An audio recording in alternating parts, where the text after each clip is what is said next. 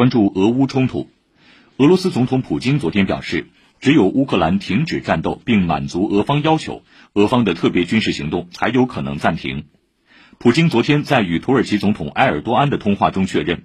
俄罗斯准备与乌克兰及外国伙伴通过对话解决冲突。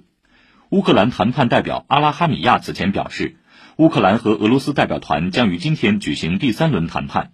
未来五到十年间，北约并不准备讨论乌克兰加入该组织这一问题。他表示，乌方不会再致力于提交加入北约的申请，而是将讨论某种非北约模式。美国总统拜登五号与乌克兰总统泽连斯基通话时表示，美国政府正加大对乌方安全、人道主义和经济援助力度。